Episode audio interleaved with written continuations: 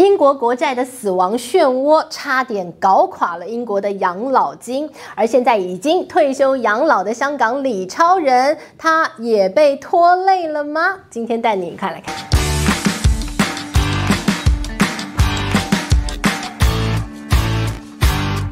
Hello，大家好，我是志玉，今天跟大家来聊一聊，您知道在大家没察觉当中，英国。差一点要被搞垮了吗？这是英国的养老金危机啊！大家说这养老金危机，你以为没什么吗？英国差一点吓到屁滚尿流。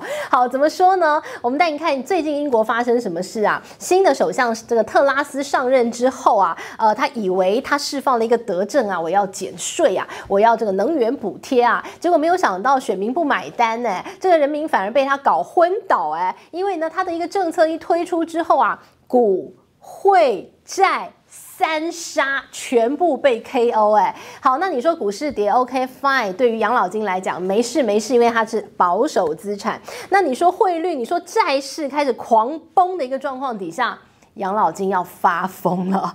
我们接下来就要告诉大家，英国的养老金为什么对于整个英国的经济来讲那么样的重要？英国的养老金啊，是当然每个那个英国人他要去上班，嗯，他当然就是得要。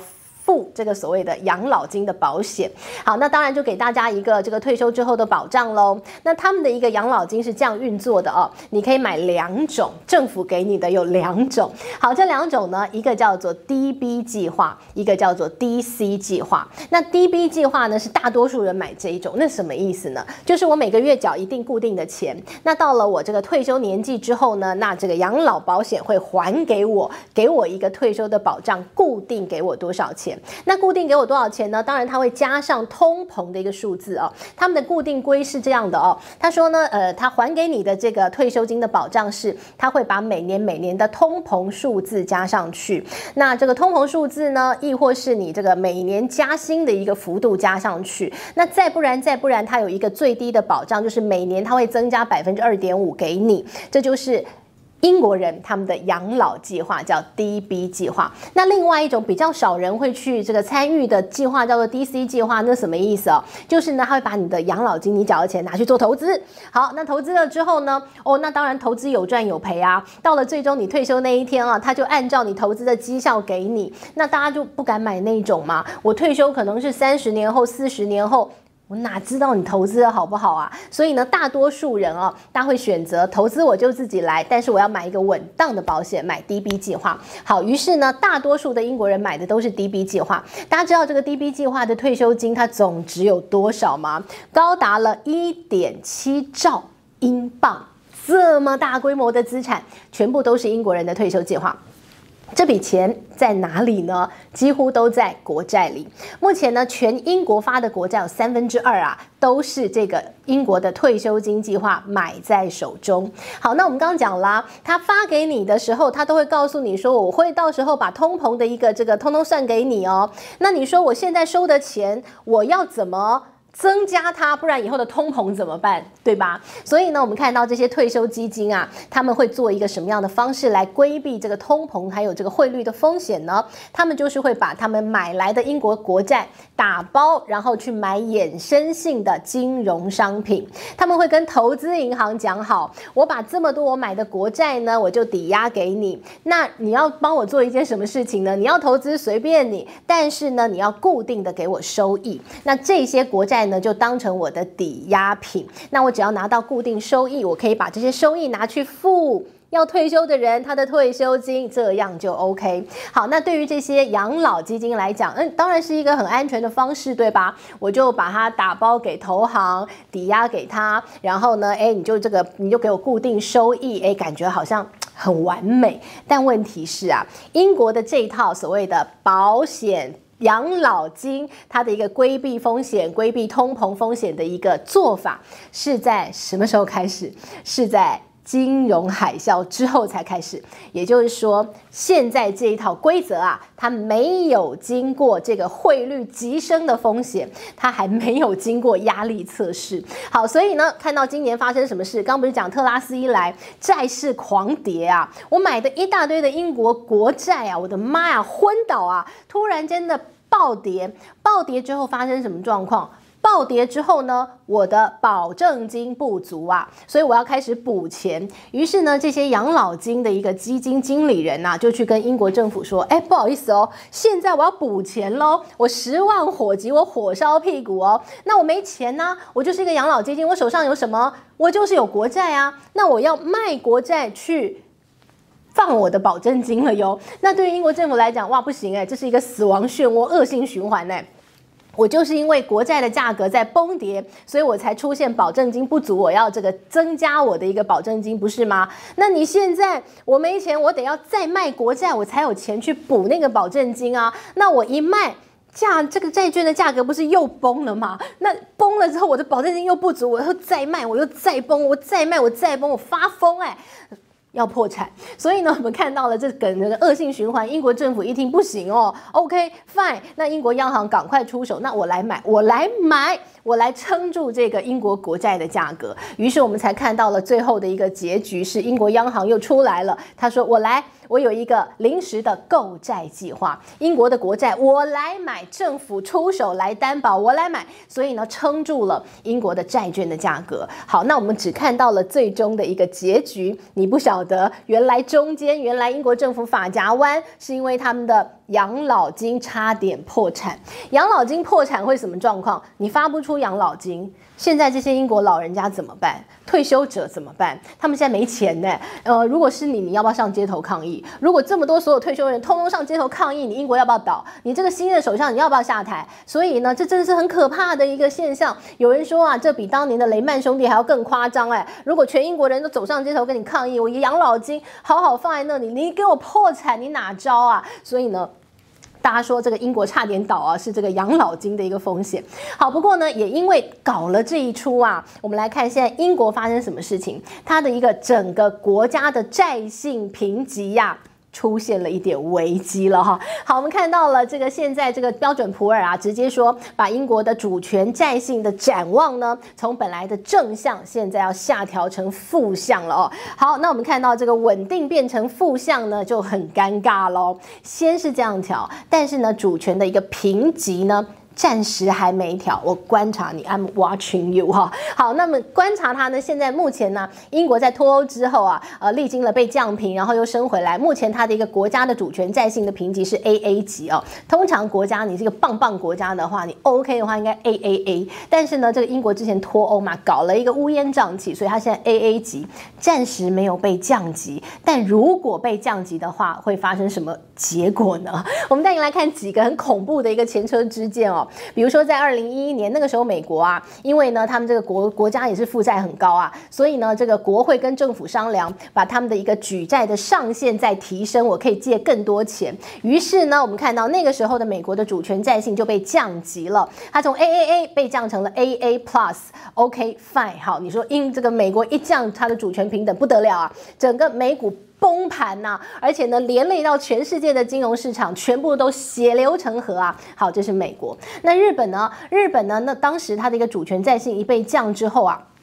日本就陷入了无止境的通缩，通货紧缩，惨到爆炸不得了。那像瑞典呢？那个时候它的主权债信被降评之后啊，它的汇率呢急贬了百分之十。好，我们举给大家都是有一点恐怖的案例，就是你的国家主权这个平等被降级之后呢，可能会有的很可怕的后果。那当然，现在英国暂时还没有啦，所以呢，我们就要观察了，到底英国能不能撑过这一次呃这个养老老金所带来的一个很危险的国家主权债性的危机。好，不过呢，提到了英国，我们带您看这个英国最近啊，它货币也是不断在贬值哦。我们要带您看有一位非常知名的人物哈，呃，李嘉诚。李嘉诚呢也是投资英国啊，这是不得了。有人形容说他是买下英国的男人。好，当初呢，我们看到在二零一三年，李嘉诚呢他大举撤出中国的资产，投资英国的时候，那个时候还记不记得中国的官方媒体写了一篇文章社论说，别让李嘉诚给跑了。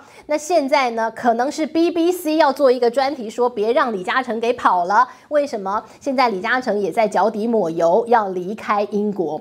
当年呢，二零一三年他大举卖出中国的资产，然后前进英国买了呃大半江山呐、他买了英国的港口，买机场，买了电力措施，买了呃水利建设，呃买了通讯建设，买了电呃这个电信公司，哦买很多啊。但是呢，您知道吗？在二零二二年，他又脚底抹油了啊，现在又开始在出脱英国的资产，但是他没有赚？他赚翻哦。我们带您看这个英国呃对。港币的一个汇率哦，从二零一三年到最近二零二二年哦，它的汇率呢是从十二港币兑一英镑，现在呢已经贬值到九块港币兑一英镑哦。那当然呢，对于李嘉诚来讲，他身为一个香港人，哎，我们来看他的一个，光举个例。他买的这个英国的电网啊，当初他是买五十八亿英镑啊，如今已经增值到了一百五十英镑了，一百五十亿英镑，所以你就知道他那个赚钱的一个速度真是太厉害。好，那当然呢，我们看到这个是他目前呢还在手上还没有卖掉的，那他哪些已经脚底抹油，他已经溜了呢？呃，他已经卖掉了，光是在今年我们看到他卖了什么？他卖了一个电信发射塔。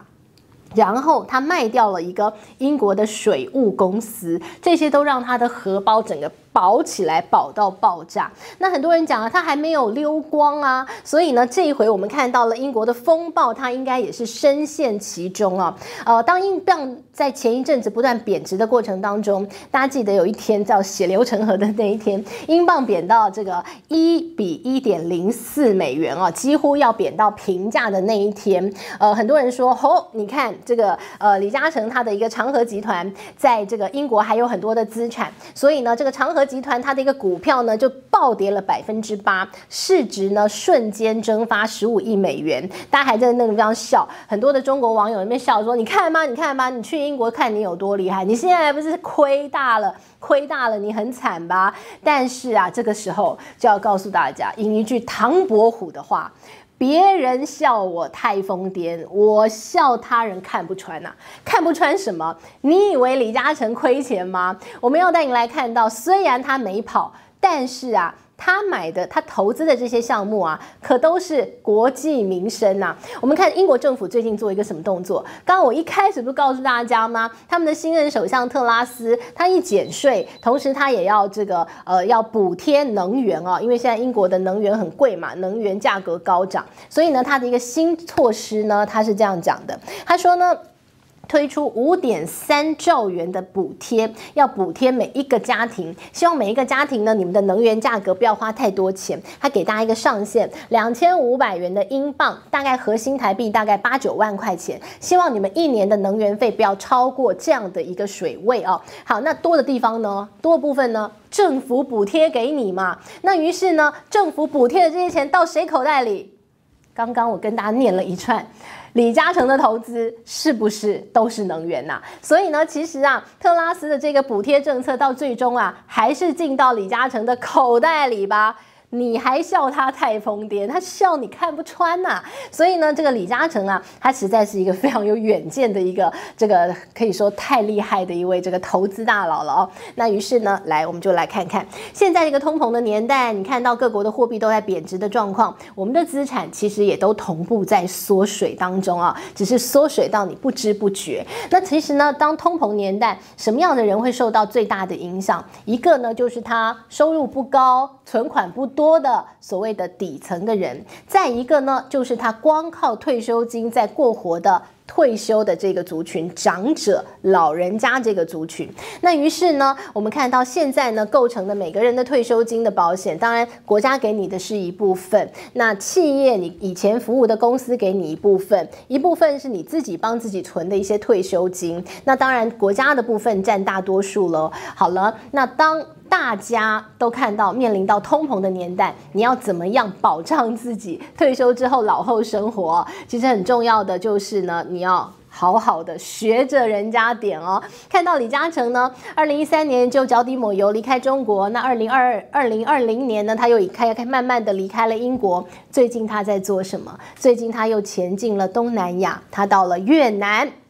开始投资越南、东南亚新兴国家的商机哦。那我们看到了这个李嘉诚最近投资越南，投资什么呢？一样的，又是国计民生、民生相关的水呀、电呐、然后甚至呢，他投资了很有意思电动车、电车的这个车车辆的一个大趋势啊。所以呢，我们就看到了，如果我们跟着这些非常有眼光、有远见的一些企业大佬走，或许呢，我们可以帮自己多存一点退休金。规避一下所谓的通膨还有汇率风险。